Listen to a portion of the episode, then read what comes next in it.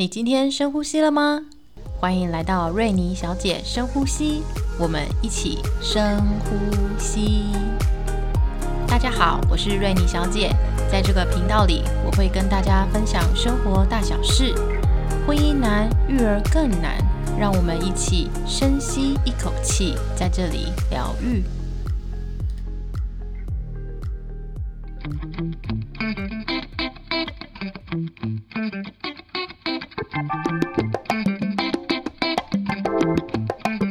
Hello，大家好，我是瑞妮小姐，在我旁边的呢是一边吃海苔一边 S N 啊，这到底是什么东西？好好笑。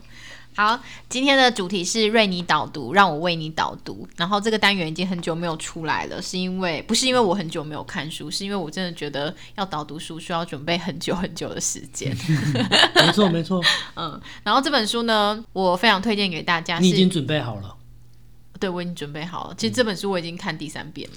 哦，嗯，这么好看。好，我要推荐一下这本书，叫做《非式思考》。其实我不晓得听众朋友们是不是喜欢投资理财的。如果你是喜欢投资理财的话，嗯，你一定有听过这本书。这是去年非常畅销的书，这是去年八月第一次出版，然后今年一月的时候出版二十六刷。嗯，我觉得以一个现在。出版业这么不景气的情况下，二十六刷很厉害。嗯，蛮厉害的。嗯，因为它是很厚，看起来像字典一样。呃，蛮厚。这么厚，你看三遍？对我看三遍哎。没有，因为它的纸比较厚。是这样吗？商周出版的，真的，它的纸比较厚。作者他叫做菲比斯，他是一个全职的投资人。那为什么我会知道他呢？是因为其实我半年前就知道这本书，可是我到今年一月我才买。嗯嗯，原因是因为呢。我发现说有一天，我就发现他居然跟我同样一九八四年生，然后今年四十岁。哦，这样子。嗯，我记得我以前念那个青少年心理学的时候，他说我们在找那个仿效的对象，这个人会有一些特定的特质吸引你，通常就是同性别或同年纪，或者是你们有相同的生命的经验。那他跟你的相同的是，他年纪就是年纪。那你知道老布朗卷斯比我小吗？所以你不会想要模仿他，是因为这样吗？对对对对对，好，对我我就觉得好震惊，说他四十岁，但是他还身家上亿，但是我就是个小菜鸡这样。那你还有很多人呢，你要比较对象还有很多人呢。也不是比较，我就觉得说，哇，他真的，而且我就是我看了他的书之后，我就觉得说。那他可以，我应该也可以吧？我觉得他真的很励志哎，真的假的？嗯，很励志。怎么会有这种错觉？我也不晓得哎。别人可以，你就可以，这真的是 不是不是？你你如果说巴菲特，你知道他家多有钱吗？他是那个他爸是众议员还是参议员呢？他家其实是很有钱的，所以他输也没有关系啊。可是菲比斯就是这个作者，他不是这样子的，他就是出生在一个很很 normal 的家庭，然后他一开始工作的时候二十二 k。嗯他就是念一个生科系毕业，嘉义大学微生物与免疫学毕业。毕业完之后呢，找不到什么工作。嗯，好，一直到他二十六岁，他才有一份正式的工作，期货交易的。所以我就觉得说，哎，我的起始点应该有比他高一点点吧。哎，你的海苔飞出来。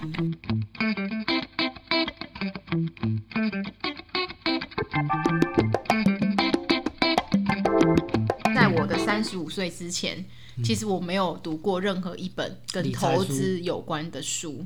偶尔听到财经台啊，或者是报股票那种，我会觉得好无聊哦，它就真的没有办法吸引我的兴趣。哎，嗯嗯。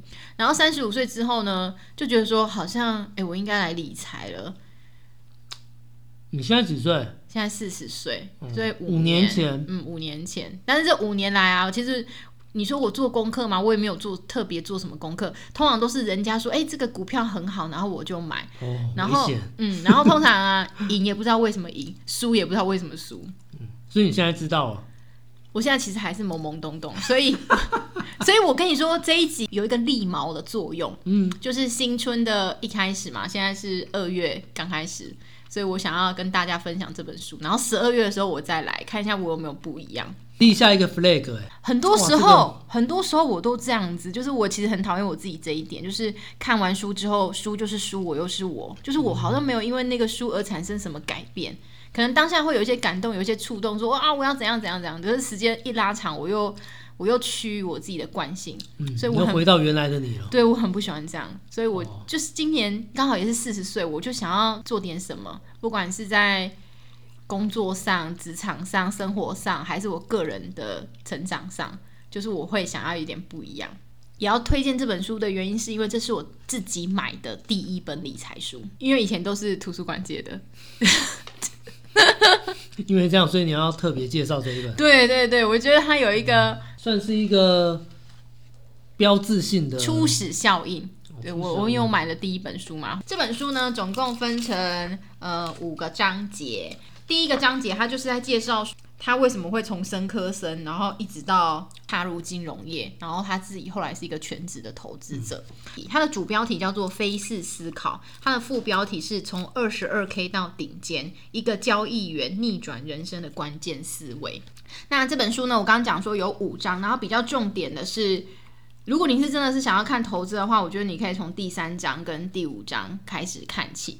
第三章是非式思考，就是他在讲说他他是怎么样在思考一件事情，然后他怎么选择他的股票的标的。比如说我考你一个题，如果今天假设说有五个上市公司，然后他们标了一个案子，那这五间你只能投一间的话，那你会投哪一间？你会根据那那五间的什么东西来考量这件事情？营运，嗯他们经营的经营的好不好？嗯，还有呢？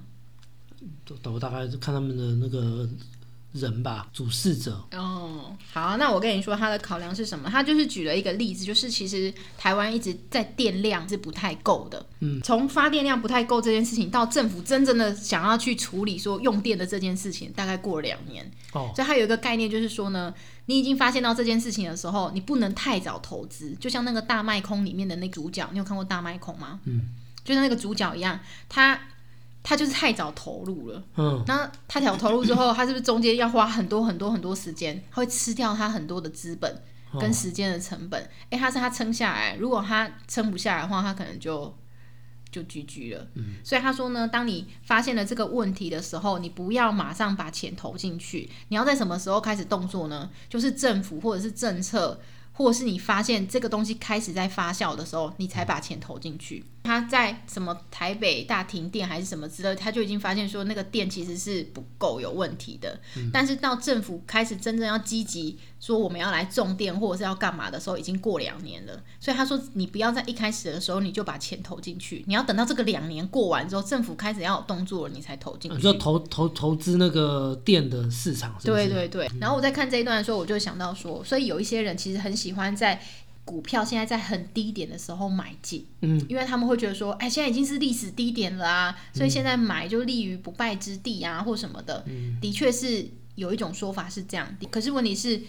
那你就是要等啊，你要放很多很多的时间在等，而且你怎么知道它现在在下趋势是往下？你怎么知道你买的时候已经在低点，它就要反转？有可能它还会再低、还会再低、再低再低。对，嗯所以嗯，他就没有比较没有那么建议啊。所以我自己想的是，就是说，嗯，你看了这个股票，它的确是在低档，但是你就持续看它，等它真的发动的时候，你再买。虽然我我会觉得这样可能赚的比较少，但是比较保险，而且也符合时间的效益。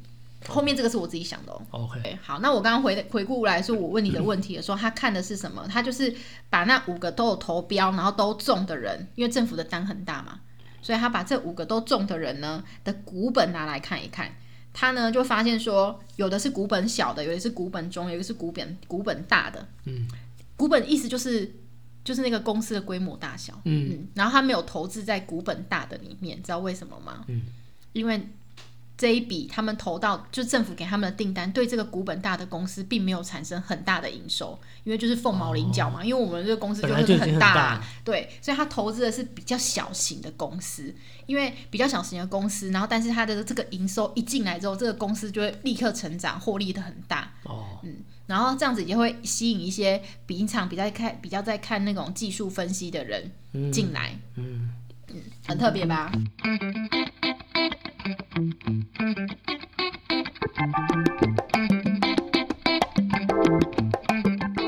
好，那我讲一下这本书，我有三个收获。第一个收获就是他在第五章的时候讲到回测，就我到我在今年的时候是真的有比较认真在接触跟投资，然后我之前在听另外一个 podcast，他叫股市赢者，我也很喜欢他，然后他一直在讲回测回测的时候，我都不知道到底什么叫回测，然后我到第五章的时候才叫做什么叫做回测，因为回测其实是一种。回测你当然也可以用人工的啦，但是其实现在网络上有很多那种 app，就是可以让你知道说这个股票你如果加入了什么策略，嗯，过去的表现嘛，对，然后这个股票你如果加入了什么策略的话，然后你觉得它会赚钱的话，然后它就会跑出一张报表，告诉你说这个胜率多少，然后这个失败率多少，然后它的交易次数会几次。就叫做策略，比如说大家都很重视营收，那可能你设的策略就会是哦，那我就要设说呃月营收入大多少，然后那个年营收大多少，那这样子它的胜率有多少，然后亏损的次数会有多少？所以我觉得这一章很有趣，就是有点像做实验，刚好因为这个这个作者他本身就是那种生科的，然后在做实验的，嗯，所以他就会加入一些策略之后。就会来跑一下，用那个网络上跑一下它的数据，然后这样子有多好？这样我们通常会觉得怎么样最好呢？就是要超过六十。什么东西超过六十？就是胜率要超过六十。哦，对，如果没有超过六十的话，就没有很有效啊。嗯嗯，来讲期望值吗？不是，是这件事情它的成功率，这个策略百分之六十。好，那我讲一个策略五五零，叫做关股护盘股。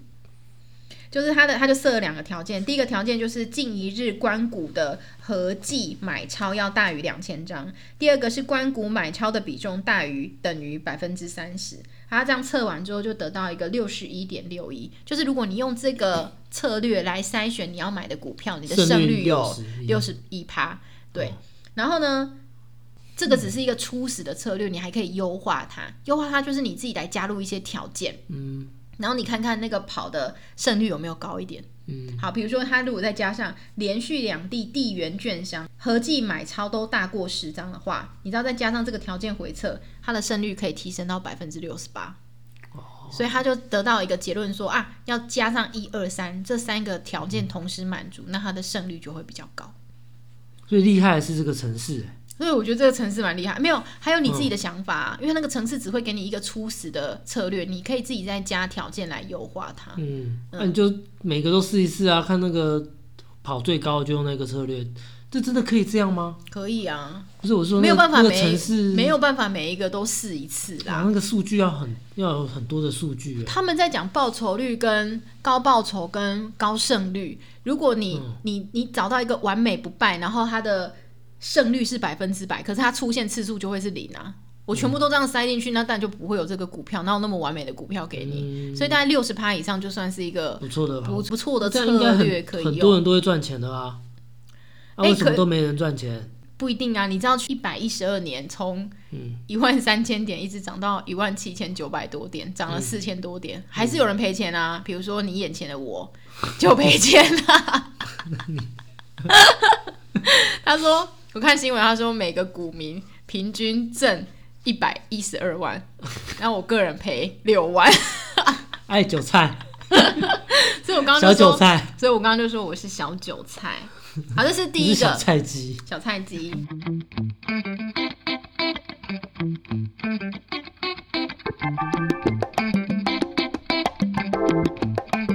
第二个要写交易日志，所以我真的很认真。我从一月一号开始。我就真的有写交易日志，然后他说交易就是一个不断出错的过程。你如果每次写交易日志，重点就是你会发现你是怎么失败的。嗯，比如说没有遵守纪律出场啊，或者是只凭感觉啊，或者是听信别人意见或小道消息啊，这种每个人都中了。对，每个，所以我去年才会赔钱。那你做记录要有比较好吗？今天才二月四号，哎，会不会对我太严格？不会啊，每日志，哎，现在已经三十几天了。有啊有啊，我真的有写啊。那你的意思是说我有没有比较进步？对对对对有有，我从我从一月一号到现在是挣一万，发 了发了，发达了。其实我本来是挣两万，但是因为长荣行你知道的，就让我赔了八千块。那我讲一下常见的失败方式有什么？嗯，有过度交易啊，过高的交易成本，还有过高的杠杆。这几个其实我都没有。然后再来就是过长的时间导致专注度下降，这个我也没有。好，这所以他就说你要选择你自己的适合的投资模式，然后要了解你自己。哇，这一本书啊，几乎没有讲那种技术分析，他也不教你看什么 K 图或什么的，他就是跟你说你要认识你自己，然后你要。他很他很注重平稳这件事情呢，是啊嗯，所以我就觉得啊，为什么我都不会赚钱？因为我我真的不是一个很平稳的人。你等不及啊，等不得啦，哦，我觉得我的耐性很差，很容易受情绪。那个股市这样上上下下，你的心情也会上上下下。我不会上上下下，但是我会对于我之前做错的就觉得很扼腕，这样啊，怎么会这样？这样，嗯，比如说我就卖掉浩鼎的隔天，他就出说一个新闻说啊，那个三期反应良好，然后又往上涨，将近涨停板那一天，我就觉得天哪，怎么会这样？我是反指标吗？这样，卖掉隔天就涨，这样。啊，无奈。对啊，然后所以他就说认识自己很重要。然后，哎、其实其实之前也有人这样讲过，他就说股票就像是一种，股票就是一个人生，所以你如何在股票上获胜，就是很考验你自己。嗯嗯，就是如果你你在人生中是情绪比较稳定的话，你比较容易做股票。嗯嗯，所以这也是一种策略。我知道有一些大妈她买了之后就不看，对啊，如果是像纯股族的那种，就真的没差，时间到了它就是时间复利就有。嗯但是我就会常常看，然后可能就会把它卖掉或干嘛嗯的，然后就赔钱这样。啊，因为你是做短线的嘛，没办法啊。对，可是你说叫我不要看，我好像也没办法不要看呢、就是我会觉得很好玩。嗯我记得之前是谁说的，不知道是巴菲特还是索罗斯，他说什么呢？他说你不能觉得股票很好玩。他说当你觉得很好玩的时候，就 GG。但我觉得股票很好玩呢、OK，嗯，可能是因为我刚接触嘛，因为我刚刚不是说之之前我都没有接触过。好，这是我觉得我我学到的第二个。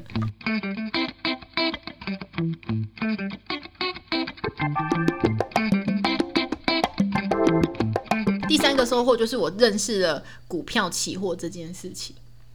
就是在我看这本书之前，其实很多东西我都不太了解，然后那时候我会觉得说，不了解就算了，就不要碰就好了啊。哦，对，但是我觉得股票期货是我看完这本书之后，我觉得收获最大的。虽然我还没有真正自己去尝试，嗯，股票期货的意思是它跟股票很像，但是呢，它的流通性没有股票那么好。全台湾的股票总共有两千多档，但是股票期货呢没有那么多，所以比较稳定的、比较量比较多的，才可以在股票期货里面出出来。那它的优点是什么呢？嗯它有杠杆，OK，嗯。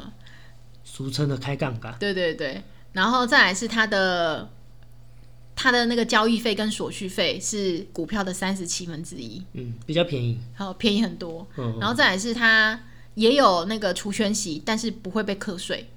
嗯所以他说，如果一样都两个都有的，比如说，嗯、比如说长荣好了，它如果有上市，然后它同时也在股票期货里面要也也有，那你要买哪一个？最好买的是股票期货，嗯，因为它比较便宜，然后手续费比较低。感觉这样赚的多，但是赔的也有可能比较多。对，所以我也没有尝试。但是我的认知资料库里面就是知道说，哦，原来其实还有这个东西，是我在看这本书之前我并不知道的。哦，嗯，这是我在这本书上面学到这三个东西。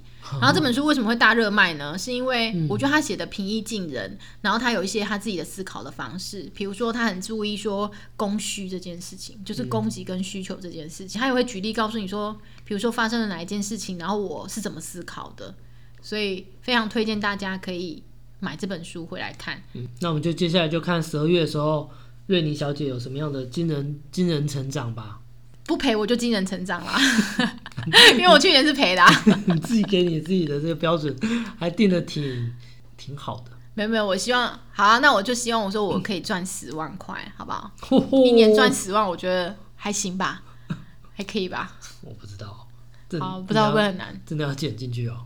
那我们也祝观众在股海里面赚大钱。龙年发大财。然后也欢迎各位听众朋友，如果你们有你们你们是高手的话，来来跟我们联络一下。如果你们自己有自己投资的方式，然后或者是有一些小诀窍，然后喜欢或者是想要跟我们分享的话，来教教我这个小哎、我教韭菜你，，我知道我有一个很厉害的心法。请在留言区跟大家分享。哦，对对对，我先分享我的，好，就是低买高卖。这不是废话吗？谁不会？拜拜。拜拜。